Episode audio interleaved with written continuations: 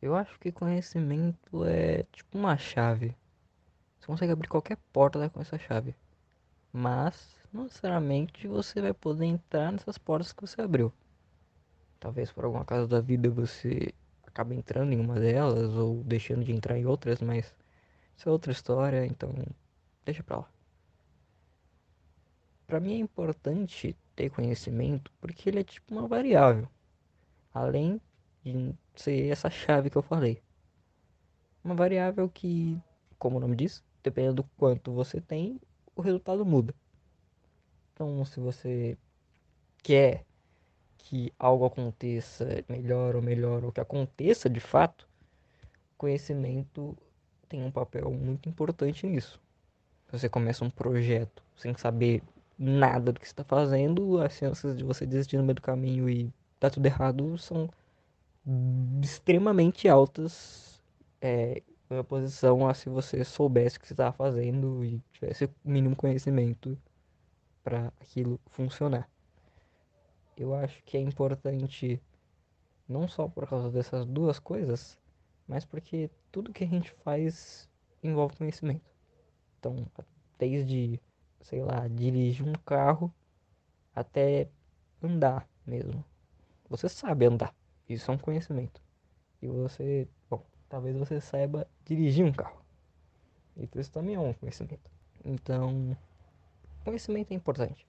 Você ouviu Pedro Schneider, estudante do ensino médio, falando um pouquinho sobre a importância de adquirir conhecimento. Agora, fiquem com o episódio sobre STF, leis e outras polêmicas que andaram circulando pelo nosso país com a participação do advogado Diego Souza. Se eu posso pedir uma coisa para vocês, aí vai. Ouçam seus produtores de conteúdo independentes na plataforma Aurelo.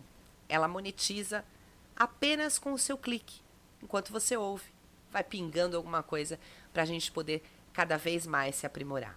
Tá bom? Se não quiser, ouça na sua plataforma favorita. Mas fica aqui o meu apelo não só para mim, mas para todos os podcasts que você curte. Ouça sem moderação e aproveite bastante.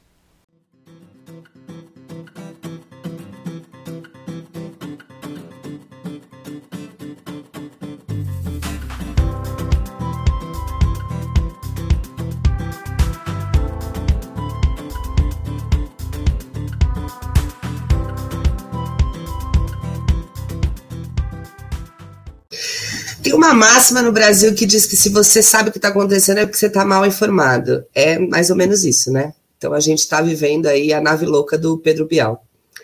É, hoje a gente vai falar um pouquinho sobre o que está na mira aí, que é o STF, para você entender por que, que existe esse poder. Será que os iluministas ficaram loucos e falaram: ah, vamos dividir o poder aí, tem muito poder na mão de um só, vamos colocar mais poderes para ter mais mamata? Será que o Brasil não tem lei? É uma terra sem lei? Será que lei aqui só funciona para os três P's? Preto, pobre, periférico, mesmo? Ou mais? Para que, que serve a Constituição? É um livro de historinha? Juiz decide o que ele faz de acordo com o humor. Hoje eu vou soltar esse, hoje eu acho que eu vou prender aquele, acordei com uma vontade. Assim. A gente precisa mesmo que o STF suma do nosso caminho? Ele é o problema? Será que o STF é a solução? No Brasil isso nunca aconteceu? Por que, que, a justiça é sempre a mira dos governos totalitários e autoritários? E tem pergunta pra caramba. E aí eu trouxe um amigo meu, que eu conheci pelo Twitter, melhor lugar para a gente falar de assuntos assim. Eu conheci muita gente boa pelo Twitter e o Diego é um deles. E eu trouxe ele para falar, que já falou com a gente no podcast sobre direito do consumidor, e eu queria discutir com alguém essa situação doida que a gente está vivendo. Diego, me socorre, seja muito bem-vindo à nossa live de sábado e, consequentemente, ao nosso podcast Leva para a Vida. Diego Souza, fala um pouquinho de você. Olá, tudo bem? Meu nome é Diego Costa de Souza, sou advogado, é, especialista na área de direito do consumidor e direito do trabalho, e arranho um pouquinho de tentar entender o direito social. Estamos aqui para tentar explicar um pouco como funciona essa bagunça que é a nossa justiça e nosso sistema brasileiro.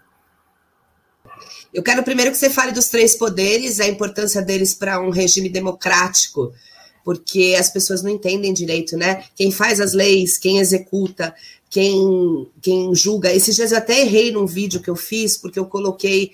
É, eu sei que o Poder Executivo tem nas três esferas, o Poder Legislativo nas três esferas, quando eu falo esferas federal, estadual e municipal, mas o Judiciário eu acho que não tem municipal, né?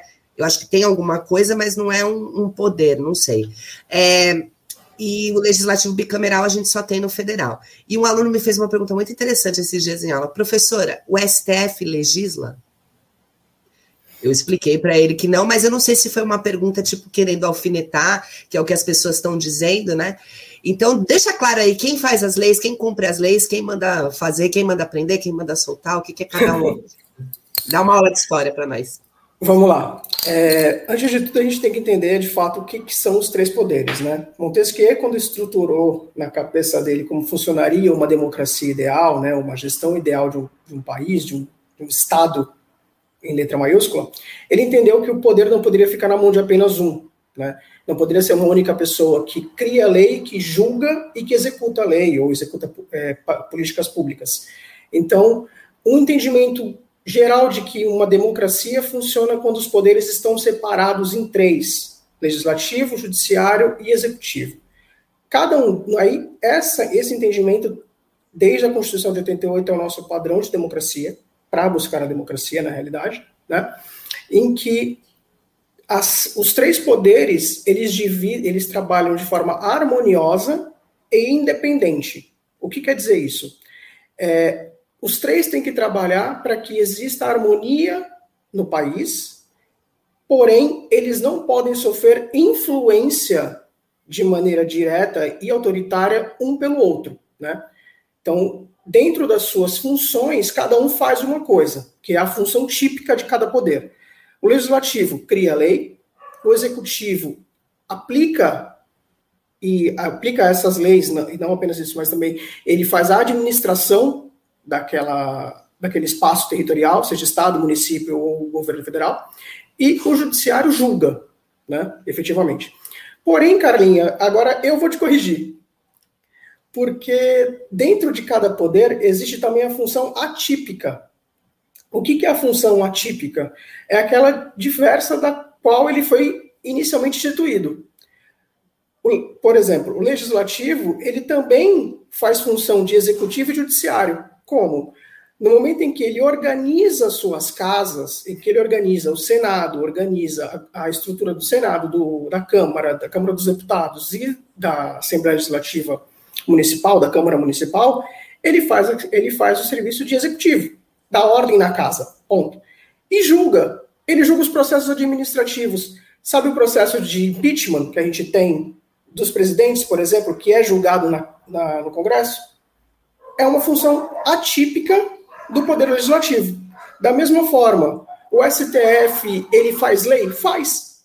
O STF, os tribunais e os, o STF, os tribunais do STJ, os tribunais superiores, os tribunais é, estaduais, regionais e federais, eles também criam leis, no âmbito de que eles criam leis próprias, que são os seus regimentos internos. E também fazem função de executivo no momento em que eles se organizam organização de pessoal, organização de cargos, salários, etc. Entendeu? Então, para que, que serve? CPI, CPI também entra nesse negócio atípico aí que você falou? CPI também entra como atípico, porque a, a, de quem é a função de julgar um processo? É do judiciário. Porém, se é um processo que corre, que há necessidade de apuração dentro da casa legislativa, por qualquer motivo que seja, nesse caso a CPI está investigando porque eventualmente é um crime cometido, no caso de uma CPI, vamos pegar Covid. Está apurando se houve omissão do poder do governo federal no âmbito executivo quanto a controle da pandemia, né? Vamos colocar controle entre aspas porque a gente sabe que é uma doença mundial exponencial, porém o governo pode ter meios de controlar algumas situações. Quarentena é uma delas, indicação de utilização de máscara, etc. Não vamos entrar nesse âmbito agora, mas vamos lá. O julgamento, análise de depoimentos para avaliação se existe ou não a possibilidade de um processo judicial contra o presidente está sendo analisado no, no legislativo, através da sua função atípica de judicialização. Ele pode abrir um processo interno para investigar. Por exemplo, uma situação muito comum que existe em todas as assembleias: processo é, interno, apuração interna para sindicância para demissão de funcionário. É um processo. Quem julga internamente é uma função atípica. Entendi. Pode me corrigir à vontade. Aliás, você não está corrigindo, está ensinando, porque eu nem sabia disso aí. Eu é. não tinha prestado atenção nisso aí. Gente, tem aqui com a gente Diogo, obrigada por estar sempre aqui. Falou que é um tema muito necessário nos últimos tempos. É, né? Para a gente entender é, essa. Ah, essa loucura. Eu não consigo dar outro nome, gente, para pedir para ficar fechando a instituição. É, Mustafa Carvalho, não sei quem é com esse nome, mas boa noite, muito obrigada por estar aqui. Tiago Santiago deu um boa noite camarada para você. Ele te conhece, Diego? Olha, não, não lembro se eu conheço, mas se eu não conheço, boa tarde, boa noite, camarada, bom dia, boa tarde, boa noite. muito bem. É, vamos falar um pouquinho agora sobre lei, tá? A gente hum, falou tá. da STF, da divisão dos poderes. Há uma sensação. A Emanuele chegou aí, Léo Aqui, pois não entendo do assunto e acho confuso. Ótimo, está no lugar certo, porque a gente também não entende de tudo completamente, é confuso. O cara que vai fazer direito é, é que nem professor, né? Acha que a gente sai da licenciatura sabendo tudo sobre aquele tema. O professor tem a obrigação de saber tudo, história, né? Como é que eu vou falar daqui a 10 anos que um, um cantor pediu a. Primeiro, um, um filho de presidente entra no, no, no governo, né, falando que para acabar com o STF é só um soldado e um. O que, que era um mesmo? Cabo. Um soldado e um cabo.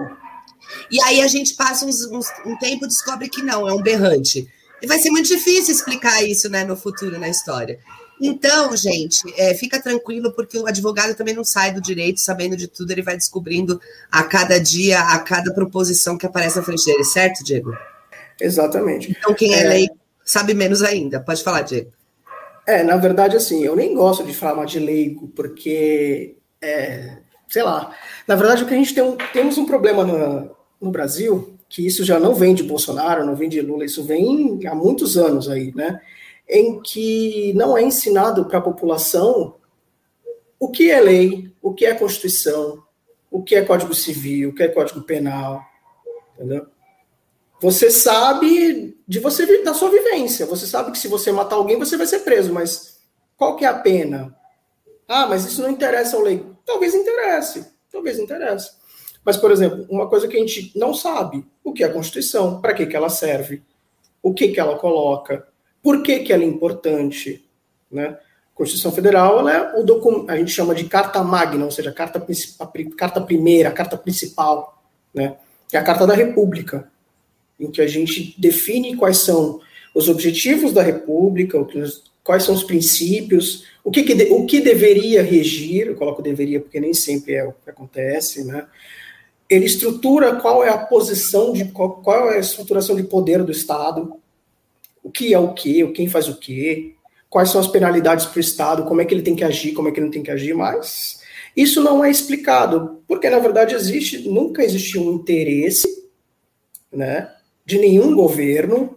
Então, assim, não vou aqui não vou defender nem A, nem B, nem C, porque, assim, nesse sentido, nenhum deles nunca quis, porque é uma máxima em que povo pensante é povo revoltado. Então, você mantém o povo ignorante no sentido de não conhecer os seus direitos, os seus deveres, como funciona o seu estado, onde você mora, é mais fácil para você controlá-lo através do sistema que for, da força, da mendicância, do que você quiser. Aí você define a sua forma de agir. Alguns tentam utilizar da força, alegando que eventualmente um cabo e um soldado resolvem. Outros que talvez sejam alguns milhões resolvam. E por aí vai. Diego, vou usar a Constituição aqui e vou usar a fala do Mustafa, que soldado e cabo para o STF, mas para pacificar o morro só manda blindado, complicado. E é isso aí que eu vou usar, né? Vou usar o artigo 5 da Constituição, ó, vocês não precisam nem ler ela toda, tá lá no comecinho, artigo 5 princípio da isonomia. É, a lei é igual para todos, né? Todos têm os mesmos direitos e funciona assim. E aí acaba dando para a gente uma sensação do que eu falei no começo, né? A lei é só para o pobre, preto, periférico, não funciona para ninguém. E isso é reforçado, foi reforçado essa semana, quando você vê, por exemplo, o Sérgio Reis, eu vou citar os exemplos dessa semana, tá, gente? E o, o Otone de Paula, é esse o nome do deputado? Otone de Paula. quando eles falam assim: eu não vou ser preso, eu não roubei, eu não matei, eu não fiz nada de errado. Parece que só isso, né? Roubar, matar, vou colocar o tráfico aí também. O traficar é que é errado. Qualquer outra coisa não dá motivo para prisão. Qual é o problema do Brasil, Diego? A gente tem lei de menos ou a gente tem lei de mais? Olha, essa é uma pergunta que é tão difícil responder. Alguns vão dizer que a gente tem leis de menos, outros diriam que a gente tem leis de mais. Eu acho que nem isso, nem aquilo. O que a gente tem é burocracias demais e as leis que temos no país, em muitas delas, não atingem o objetivo que deveria. Por quê?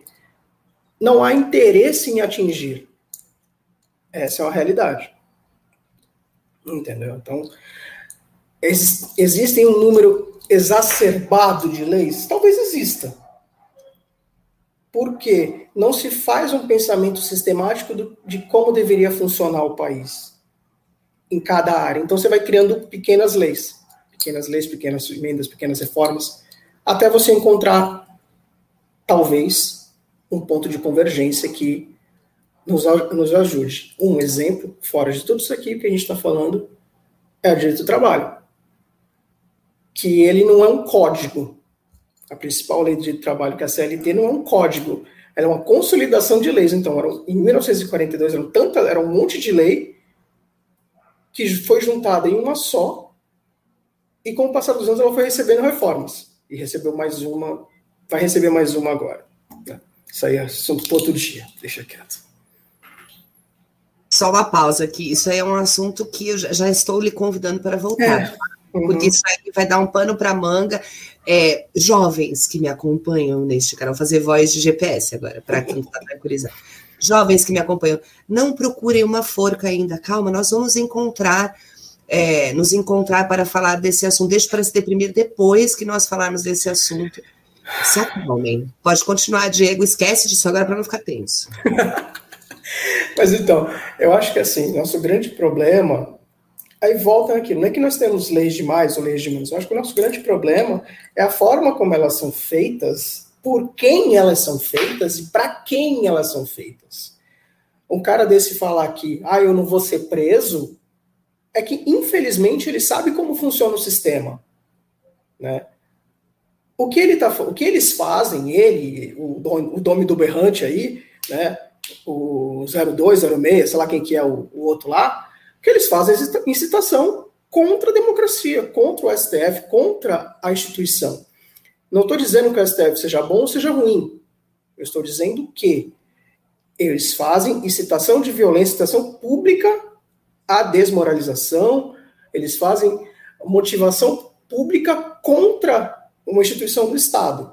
Seja lá, ah, que seja lá por que motivo, não, nós sabemos qual é o motivo. Né? Aí você vem me dizer que eles não têm como ser presos? Tem. É que é um processo muito mais complicado de se avaliar e que quem os julga inicialmente, né? Inicialmente, eu digo até mesmo para perder cargo, para avaliar se foi realmente crime ou não, e aí, enquanto tem aquela discussão de que enquanto é deputado, as suas o que você diz, né, deputado não, mas congressista, quanto o que você diz é ou não passível de punição criminal. Por quê? Eles se utilizam desses arquétipos de ah, eu não, eu sou intocável, porque de fato é. De fato é. Sempre foi. Beijo desembargador sem máscara nesse momento, né? Que é da nossa área. Quando eu escuto falar no Brasil, é, ele é muito citado, né? Em podcasts pelo Brasil afora do Sul, hum. no jornal, ele mexe, citam ele. Olha, alguém falando de Santos, poderia ser por outra coisa, né? Alguém falando de Santos e é, sobre desembargador sem máscara. Ficou cravado na nossa história da Baixada aqui. Daí você me, aí eu te pergunto, o desembargador sem máscara foi punido pelo, pelo TJ? Que eu não então, sei, não. Não, e a punição também você sabe qual é, né? Aposenta. Pô, eu Aposentadoria quero compulsória com rendimentos completos. Cara, eu quero ser punida assim, né? Aposenta, fica em casa com o teu dinheiro e vai andar. Tem mais tempo para andar na praia sem máscara, não é mesmo? Ai, não. É, é, eu, eu pensei que eu ia ficar meio deprimida com esse programa, mas não achei que era tanto, Diego. É, deixa eu te fazer mais uma pergunta. Hum. É, primeiro eu quero colocar aqui que o Thiago colocou um negócio, tem tudo a ver com o que você falou, tá? A lei de fato só funciona para os privilegiados. Vemos isso todo dia com a violência das autoridades para com as pessoas mais humildes. É essa sensação que a gente tem, né? Por isso a gente fala, ah, o Brasil não tem lei. Tem, tem bastante. E é isso que eu queria falar um pouquinho agora. A gente descredibilizou as instituições. De um tempo para cá isso aconteceu, isso fez a vitória, é, é um dos fatores que fez a vitória do nosso presidente atual, do nosso não, do seu presidente atual. É, e, o, o, e aí o STF está na mira agora da descredibilização, né? Uma instituição na mira. O que, que eu queria te perguntar? Você acha que o fator S, é, o fator Lava Jato tem a ver com isso? E aí, sob diversos pontos de vista, porque a gente escuta a gente falando mal em todos os espectros ideológicos, tá? Políticos ideológicos. Então a gente escuta o pessoal pesando no Gilmar Mendes, porque ele solta quem ele quer, ele segura quem ele quer. A gente escuta que eles acabaram com a Lava Jato porque soltaram o Lula. Por outro lado, a gente escuta que a Lava Jato foi uma grande mentira apoiada pelo STF. Então, de todos os lados, a Lava Jato pesou muito para descredibilizar o STF. Você concorda com isso? Acredita nisso? Ou iam descredibilizar de qualquer jeito? Tá. Primeiro, não é meu presidente, tá?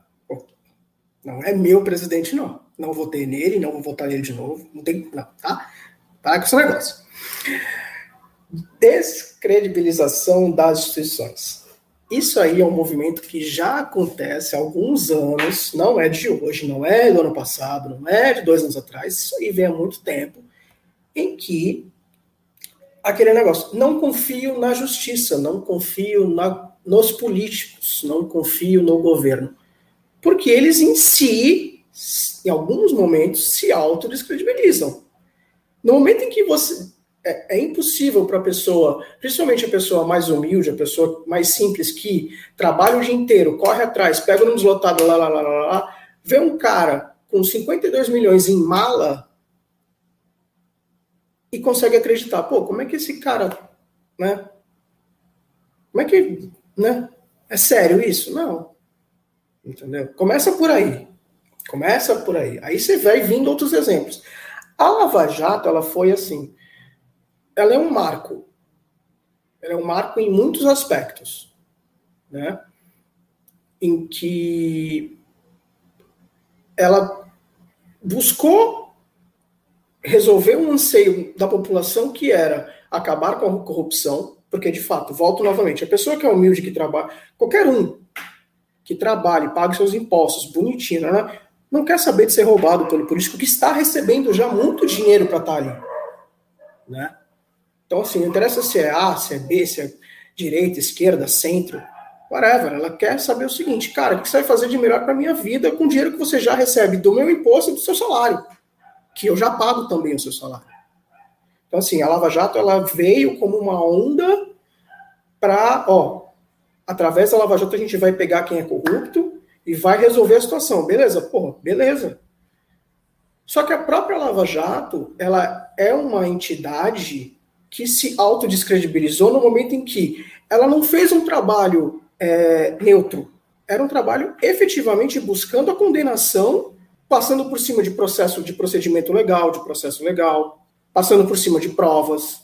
Então, assim, ah, o STF foi descredibilizado porque soltou o Lula. Ele soltou o Lula porque não tinha provas contra o Lula, ponto. Ah, Diego, você está defendendo o Lula? Não, cara, se ele roubou, por mim ele tem que estar tá preso, não interessa. Você defende o Bolsonaro? Não, se ele roubar, ele tem que estar tá preso.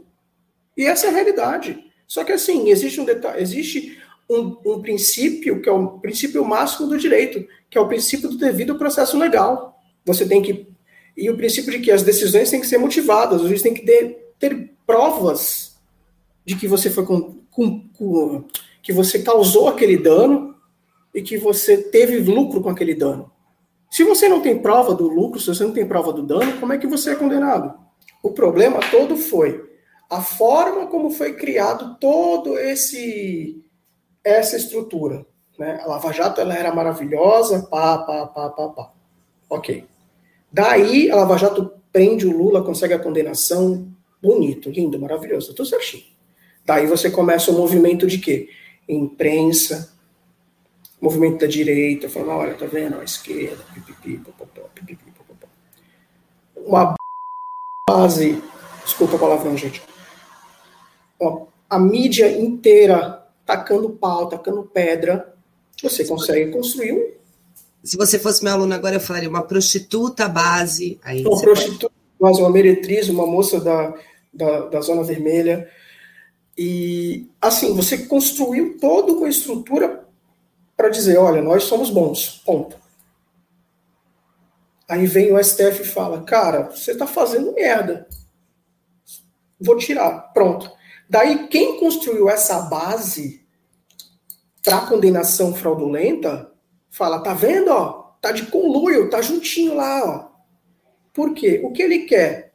Tirar o foco do que foi real, do que teve. Tem prova ou não tem? Entendeu?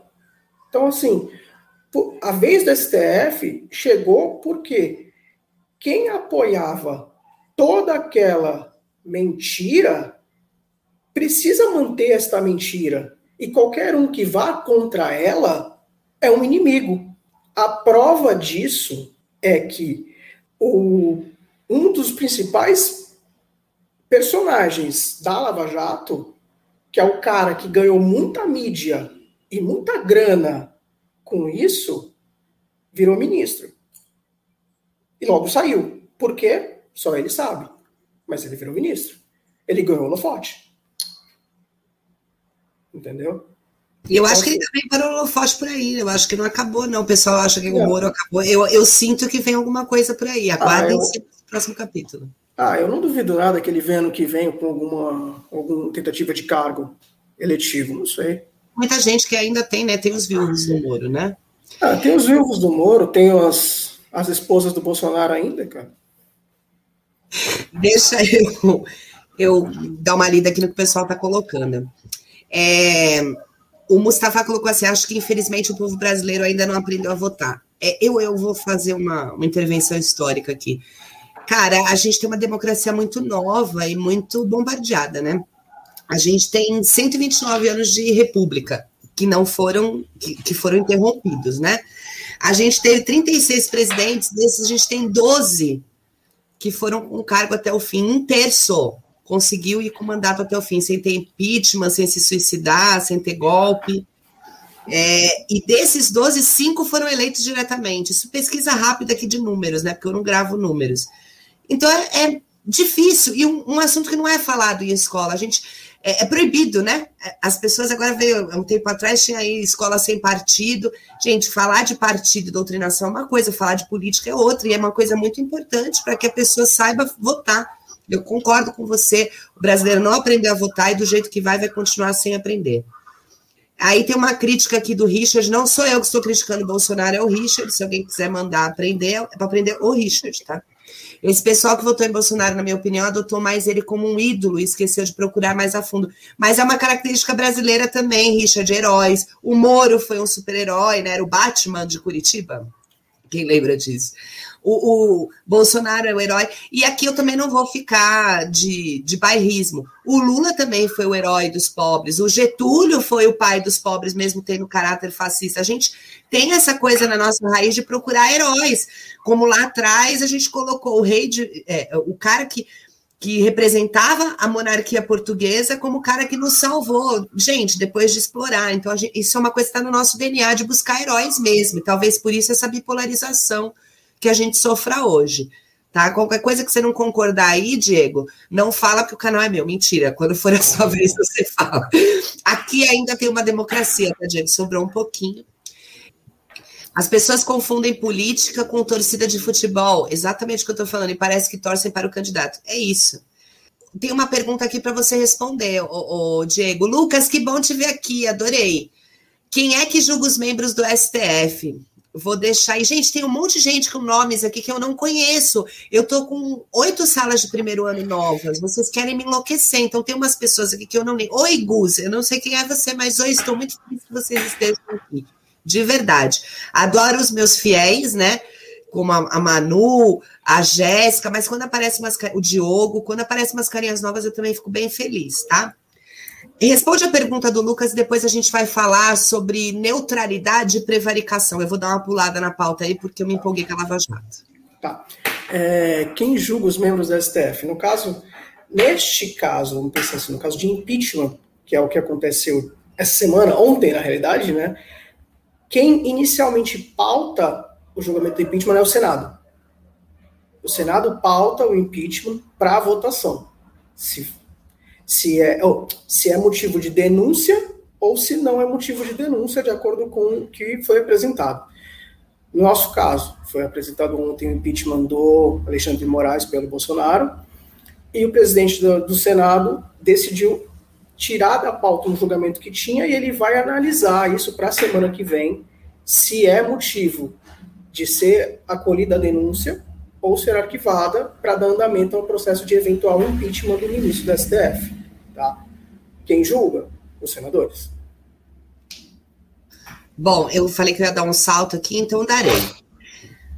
Algumas falhas que a gente aponta na justiça brasileira. Falta de neutralidade. Eu vou citar uma e vou usar o desembargador. O desembargador está famosinho aqui, ó. A gente teve a, a, a juíza que ela deu a mesma. Foi a mesma juíza que deu duas. Como é que é o nome? Quando dá uma. Sentenças.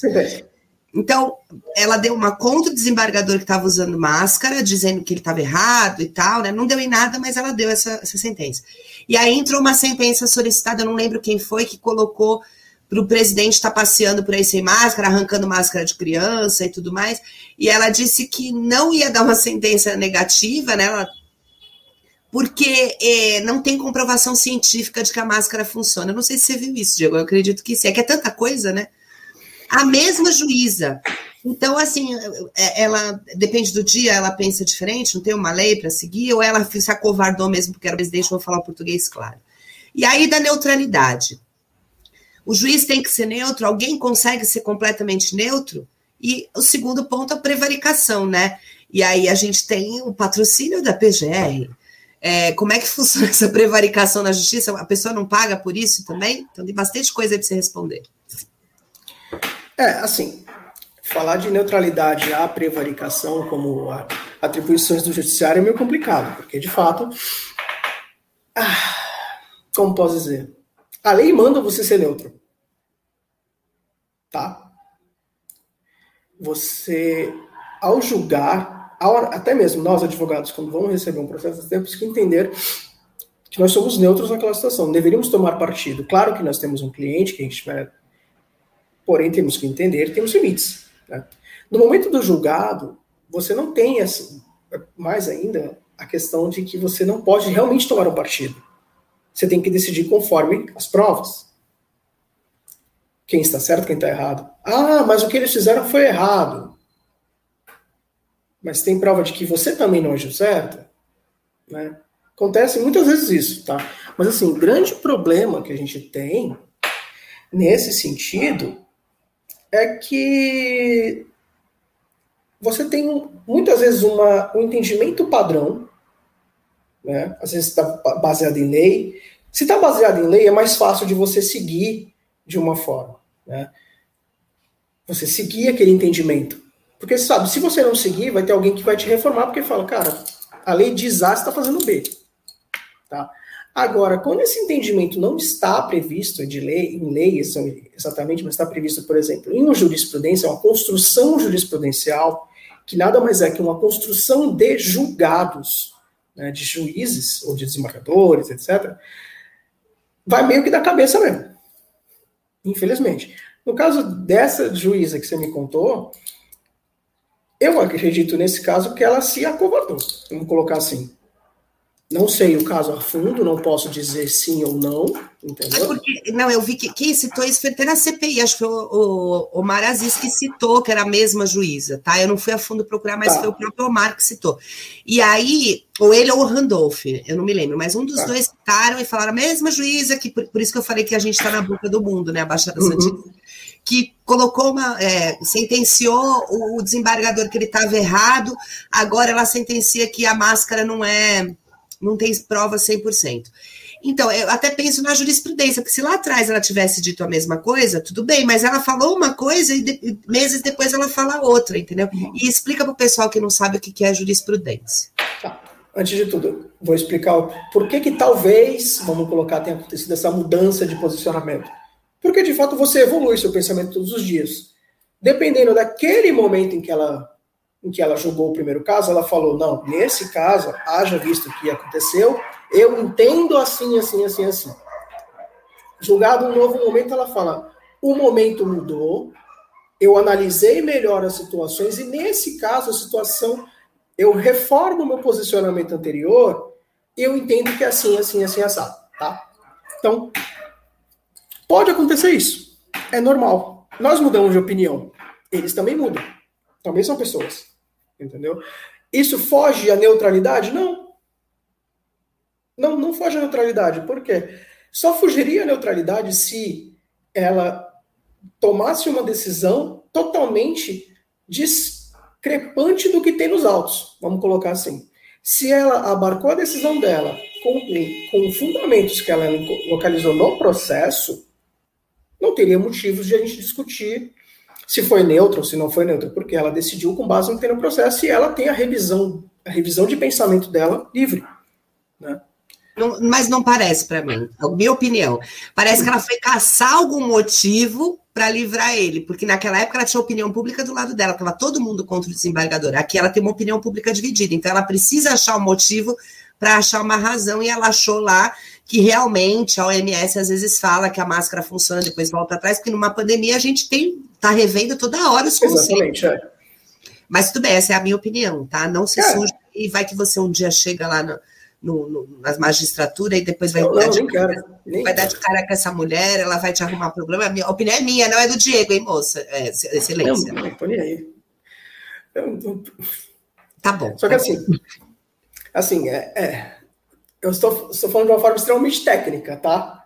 Em que há possibilidade de reforma de pensamento com base em prova.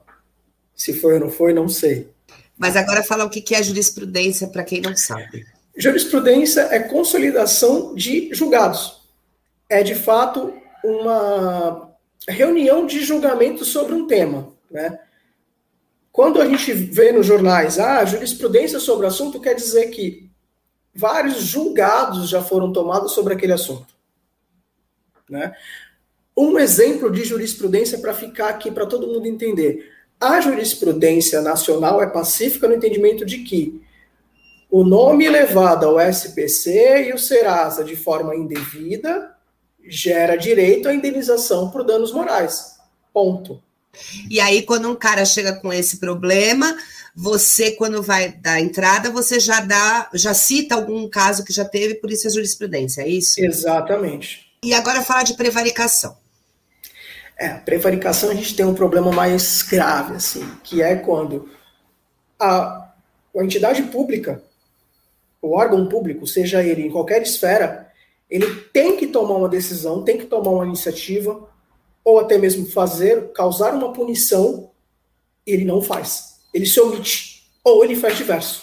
Por que está sendo buscado na CPI a discussão se o Bolsonaro agiu de propósito ou não nas várias oportunidades em que ele apareceu sem máscara, que ele falou que era uma gripezinha, que ele ficou zombando de quem tinha Covid e que ele não fez nada, nada, para tá impedir bom, o avanço tá da pandemia. Já, tá bom já, Diego, não precisa citar mais, estou muito deprimida já. Já tá bom, tá. Diego.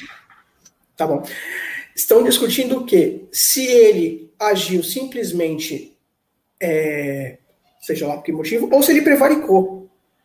Né? Se ele tinha a obrigação, como representante maior do Estado, impedir a piora da pandemia. Como ele impedir isso? Não falando as bobagens que ele falou, deixando de fazer o que ele fez, motociata, carreata, entendeu? A prevaricação é a, é a, é a ocorrência de uma omissão deliberada do ente público quando ele deveria agir, seja para punir, seja para investigar. Né? Vamos dar mais um exemplo.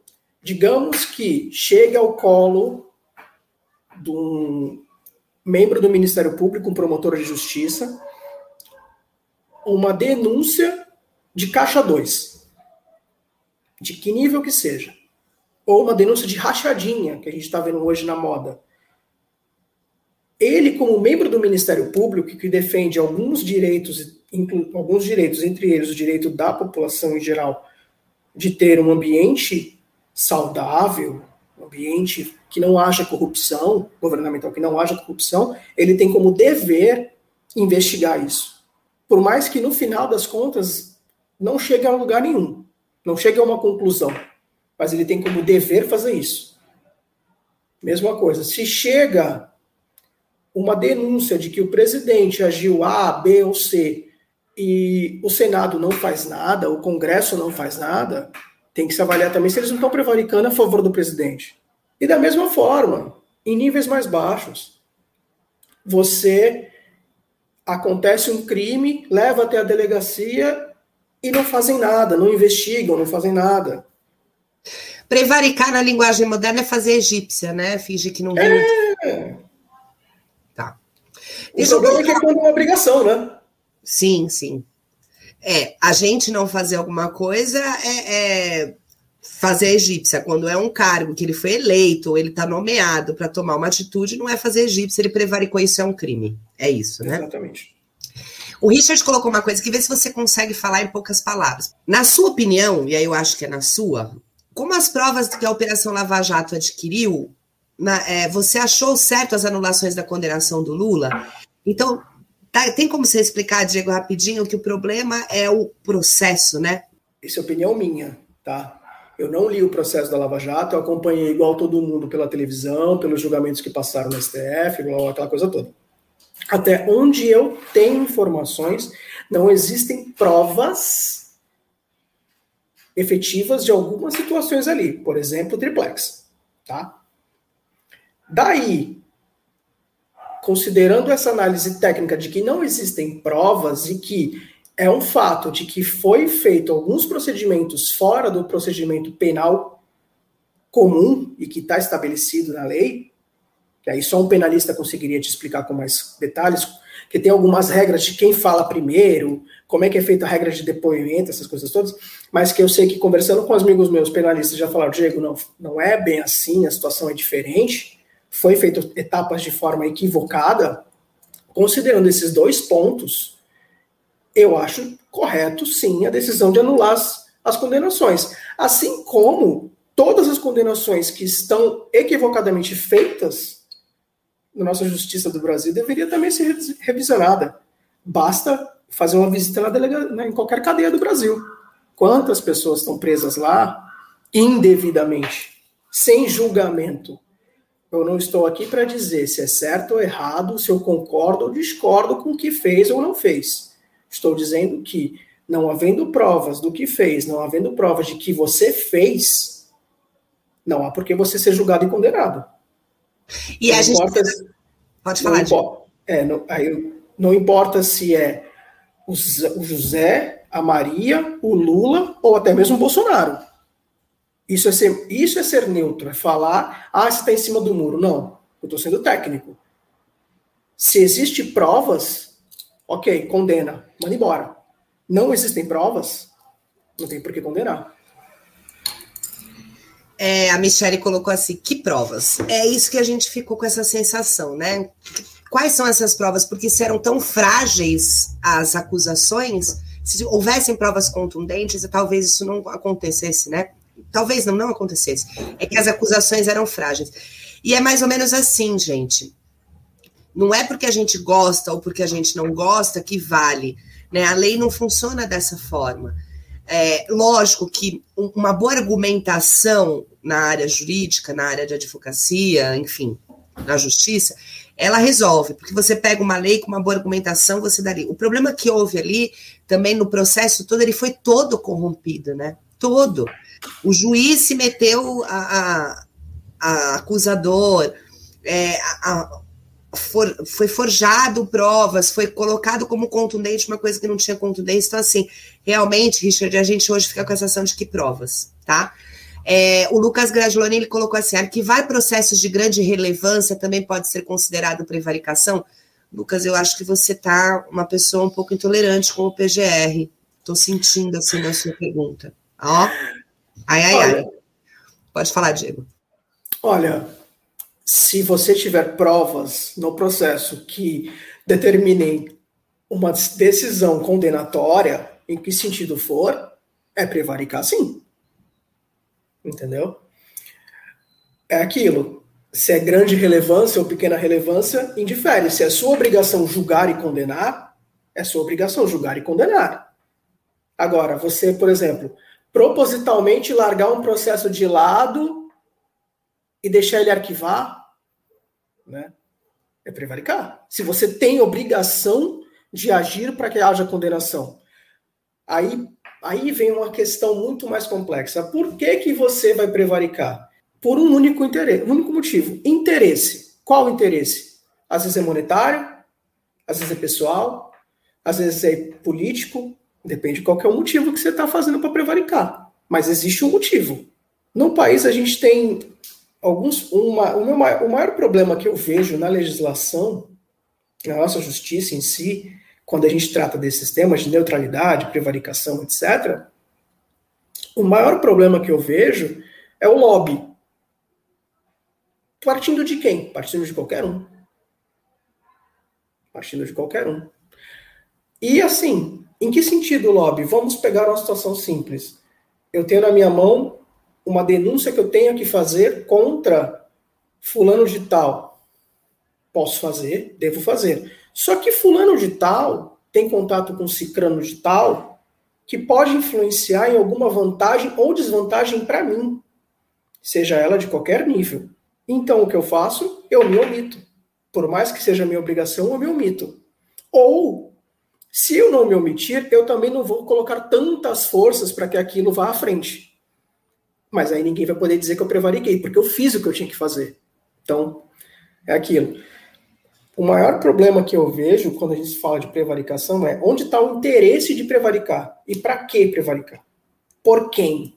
Quem vai receber a vantagem ou por que quem vai receber a desvantagem futura daquilo? Não tem por que você prevaricar se você não tiver alguma coisa para ganhar lá na frente. Essa aqui é a realidade. Não tem, né? É, deixa eu te fazer uma, uma pergunta que a gente está no PGR. Essa, essa ordem que foi dada para a Polícia Federal aí, de ir na casa do, do, do berrante, do deputado, ela foi é, escrita, assinada pelo PGR. Que, que, também tem um limite para prevaricação, né? Tem uma hora que o cara precisa começar a fazer alguma coisa, porque senão fica feio. Só que todo mundo caiu em cima do Alexandre Moraes, mais uma vez, porque é ele que está no foco, é o STF que está no foco. Você consegue explicar? Isso é manipulação de opinião pública mesmo e não tem jeito, o STF vai ficar na mira? É, assim, no, vamos pegar esse caso, por exemplo. O que, que a PGR faz? A PGR é o maior órgão do Ministério Público Federal. Né? O que ela faz? Ela, como Procuradora-Geral da República, né, ela tem como atividade buscar os, em forma ampla, geral e restrita, né, vamos colocar assim, uma satisfação desses, desse nível governamental. Então, executivo, congresso, etc. Então, ela é que age como Ministério Público efetivamente nas denúncias e investigações contra entidades que sejam desse nível ou que a ofensa, o ofendido, seja nesse nível. No caso, o que que o Berrante e o Ottoni fizeram? Incitação contra o STF. Quem seria a vítima? A vítima é o STF. Então, a PGR tem que atuar na defesa do STF. Por que que falam de Alexandre de Moraes? Porque a denúncia quem faz é quem faz a denúncia que é a, o primeiro movimento para iniciar a investigação, né, é a PGR. E quem assina é o STF. Porque quem está lá em cima no nível judicial. Entendeu? Seria em, em nível. É, vamos colocar aqui, nesse mesmo nosso nível aqui de municípios, seria como o Ministério Público fazendo, iniciando uma investigação contra uma atitude contra um juiz. É a mesma situação. Só que aí todo mundo coloca ah, é o Alexandre de Moraes, eu não sei por quê. Porque ele é, o STF, além de vítima, ele é o relator de um inquérito, junto com o Luiz, com o Barroso, acerca de vários processos que envolvem o presidente. Entre eles o de fake news, entre eles aquela, aquele inquérito, um inquérito que investiga a questão do ataque democrático que ele faz quando ele pede voto impresso. Ataque democrático? Ele... Não, pelo amor de Deus, antidemocrático. Ou oh, é, antidemocrático, é. É que seria ataque à democracia, seu errado. Entendeu? Então, não, assim, é porque não dá para esperar nada de democrático dali, nem do. Nem não, não dá. Mas assim, aí é aquela questão: por que, que o STF é o foco? Porque é mais fácil. O problema não é quem ataca, o problema é quem decide. Então você coloca o STF em, em voga como sendo um vilão. Né? Nesse momento, o STF é o vilão, entendeu? Porque é ele que eventualmente vai julgar. Então, ele é o vilão, ele tem que ser colocado. Ele é o vilão porque a gente volta lá atrás. Ele já era o vilão no momento em que liberou o meu inimigo. Quem é meu inimigo? O Lula.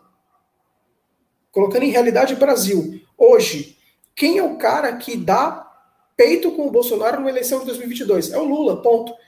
Vai ser eleito ou não vai? Não sei. Ele vai se candidatar? Também não sei.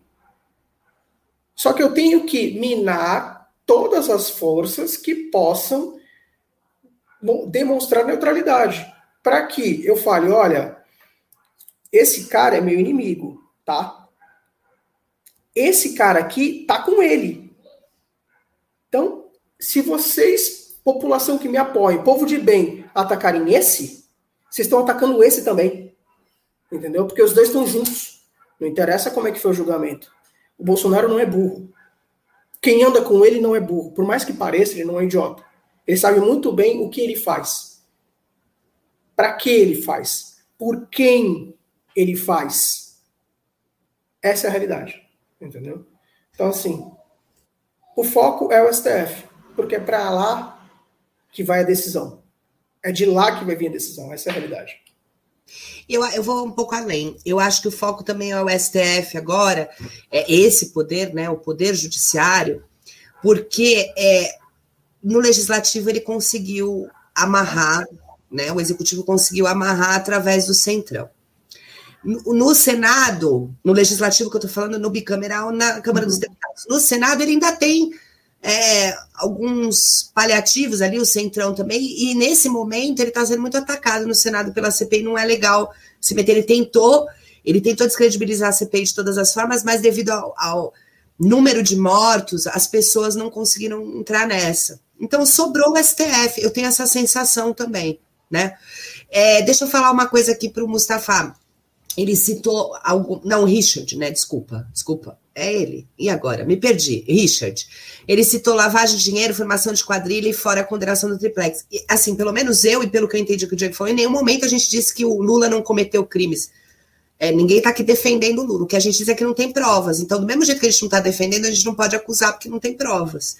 Né? Se essas provas fossem mais contundentes, e não fosse um PowerPoint com informações em fonte Arial 13, talvez a gente pudesse aqui falar. E como eu costumo dizer sempre, gente, eu não estou aqui para defender PT, né? Quer falar do PT, quer falar mal do PT, me chama. Fui do PT muitos anos, não sou mais, há muitos anos.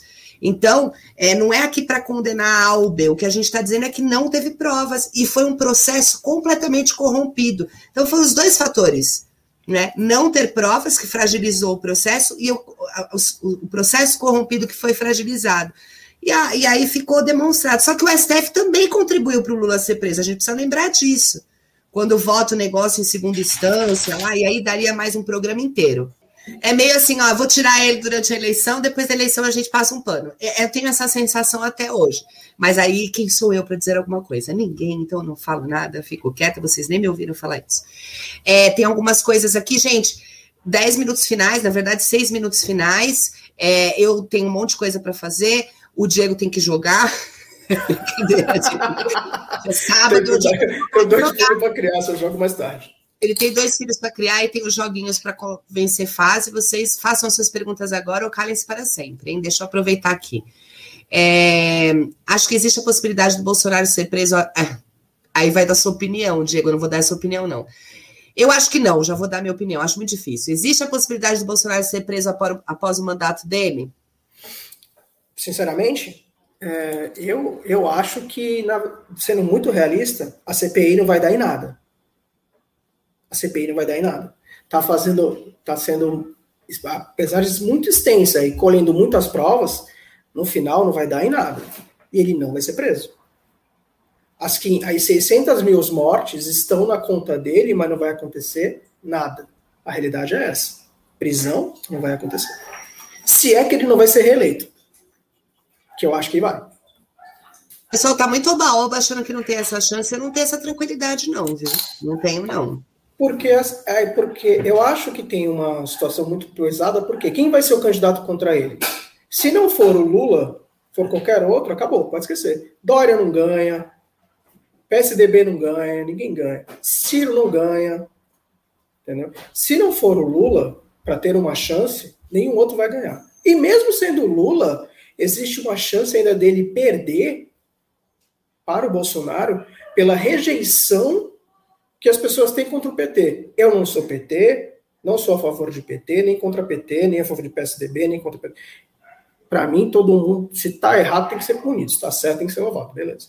É só que assim, só que assim, nós sabemos que existimos, hoje existem duas grandes situações. Uma é a esquerda através do, do Lula, que é uma, é uma entidade, por mais que falar, ah, né, ele não é esquerda, porque ele é centro-esquerda, sei lá como é que fala.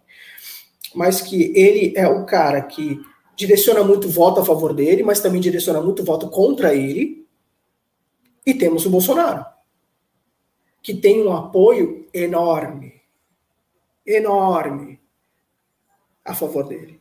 Então, assim, acho que ele só perde se a rejeição para o PT diminuir na próxima eleição. Se não, se não tiver isso, ele vai ser reeleito.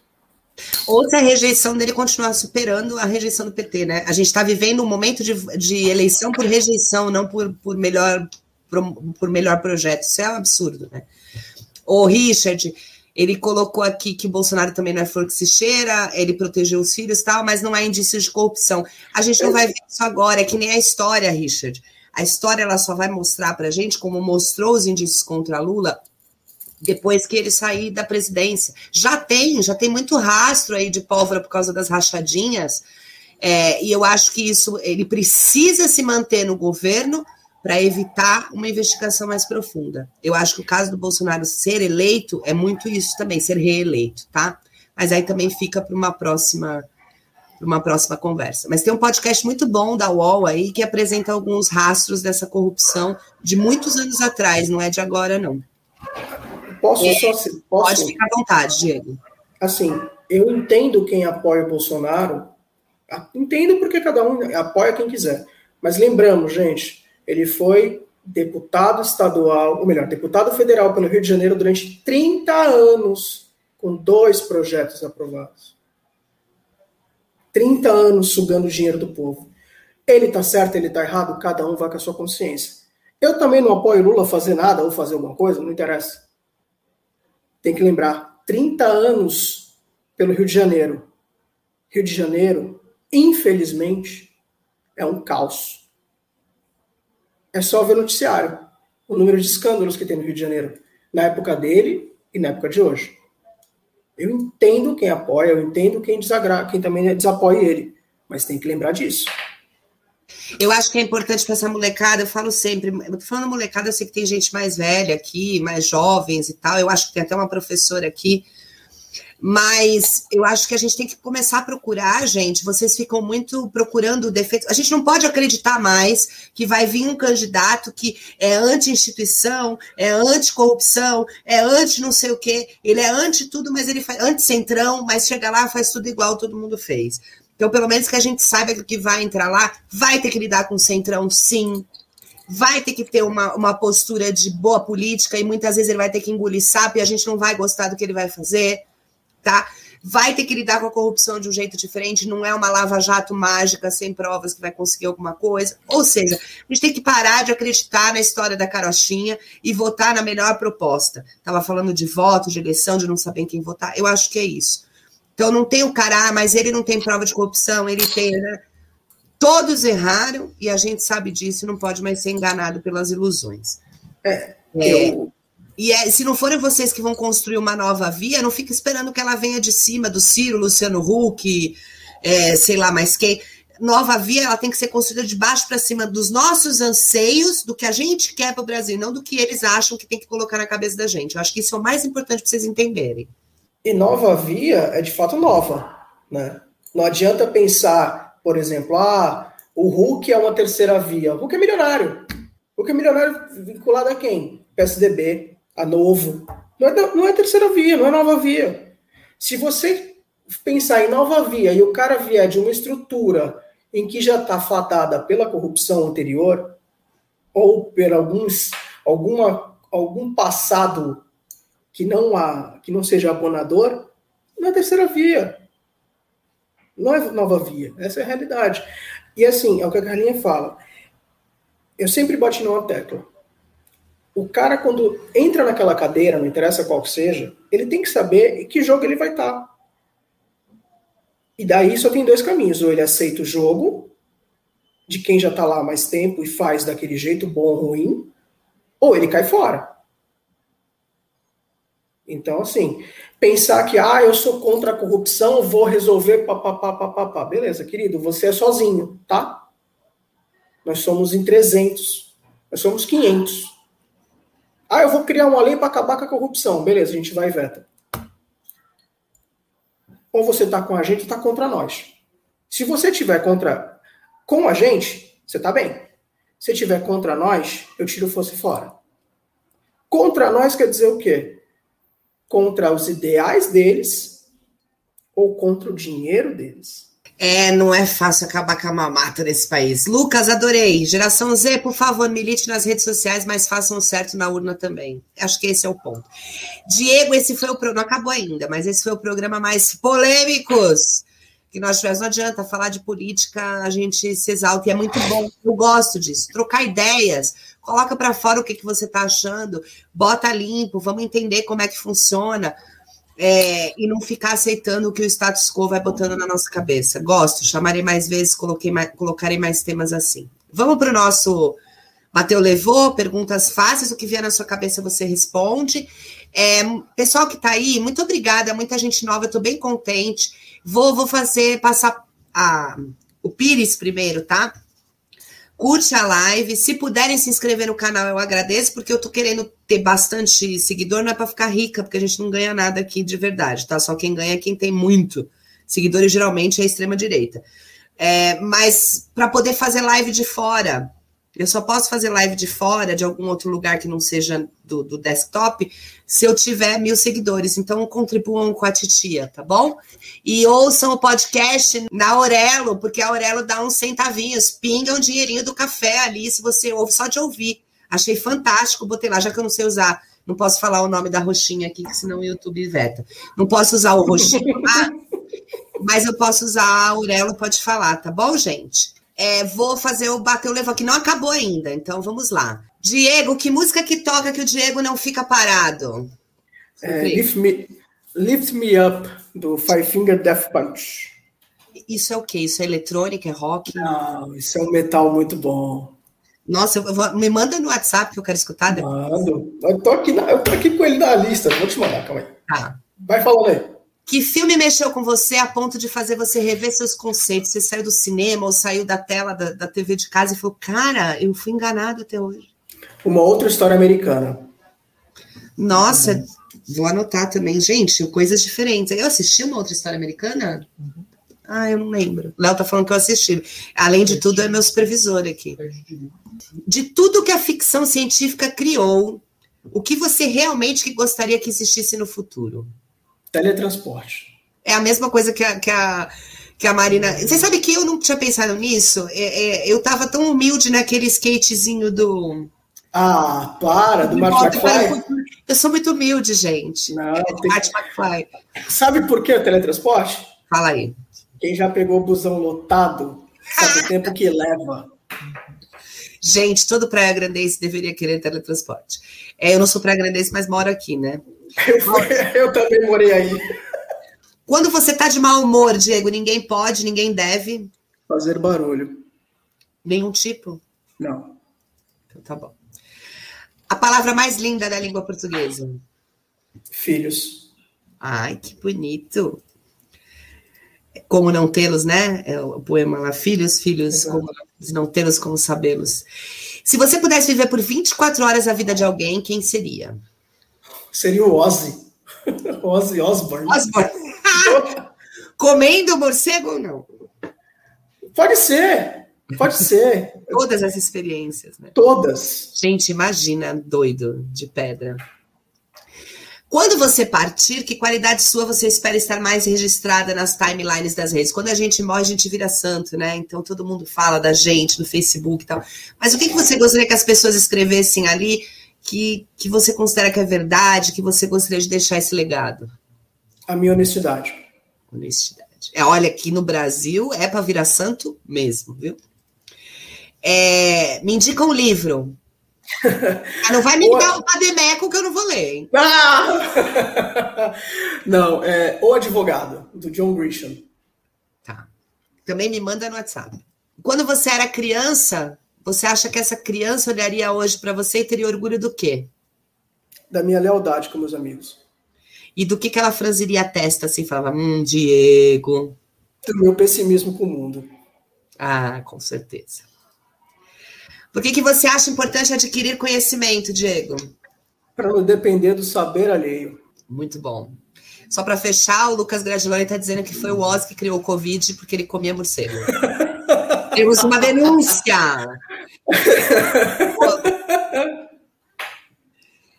Muito bem, Diego, eu só quero te agradecer. Muito obrigada a você. Obrigada pela participação efusiva, pessoal. Vocês gostam de falar de política, né? Vou trazer mais temas assim. E lembrar que semana que vem é o nosso primeiro Marcando a Taça, uma roda totalmente feminina. E nós vamos discutir vaidade feminina. É autoestima ou é só futilidade? Entre outros assuntos, uma roda só de mulheres. Venham, é, o mesmo horário, o mesmo. Não vou falar bate-canal, porque eu acabei de falar que o Moro era o Batman, né? No mesmo Carla Canal, no mesmo horário.